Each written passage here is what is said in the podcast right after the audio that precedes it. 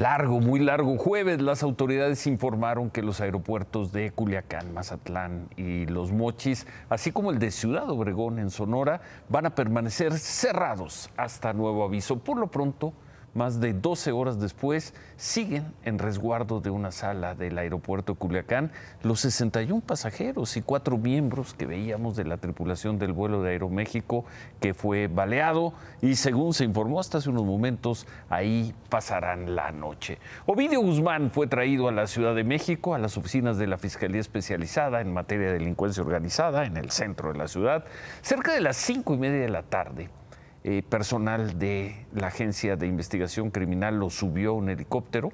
En estas imágenes de la jornada se ve el momento en el que, ahí está, en el que lo suben al helicóptero. Ahí va Ovidio Guzmán. De ahí se lo llevaron al penal federal del Altiplano, en Almoloya, donde llegó a las seis de la tarde. Miriam, buenas noches allá en el penal del Altiplano. ¿Qué tal, Ciro? Buenas noches. Pues este jueves negro terminó para Ovidio Guzmán en este ceferezo número uno ubicado en Almoloya de Juárez, Estado de México. Él llegó a estas instalaciones alrededor de las 6.10 de la tarde. Venía en un helicóptero proveniente de las instalaciones de la Fiscalía General de la República. Llegó acompañado de un paramédico, personal de la Agencia Federal de Investigación y de la Guardia Nacional. Ingresó por la aduana y obviamente aquí también se le practicó un examen médico y estará a la espera de que sea presentado ante un juez federal.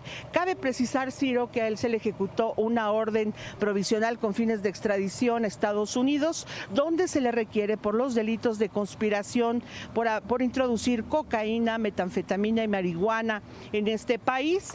Y también es importante precisar que en las instalaciones de la Fiscalía General de la República también se le practicó un examen médico, se le realizó una breve entrevista y en todo este lado en el que él permanece en la Fiscalía General de la República, en ningún momento solicitó la presencia de un abogado, ni tampoco hasta esta hora se ha presentado un abogado en su representación.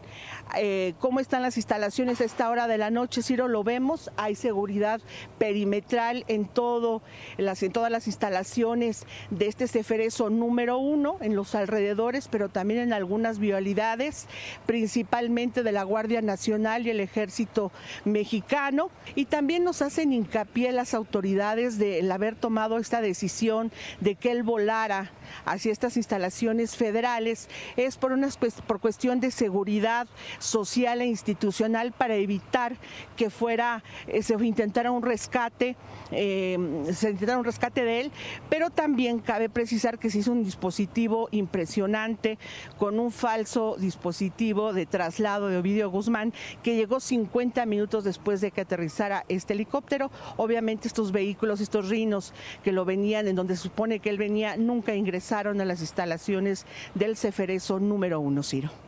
Gracias, Miriam. Buenas noches. Gracias. Este es mi reporte. Gracias. Gracias.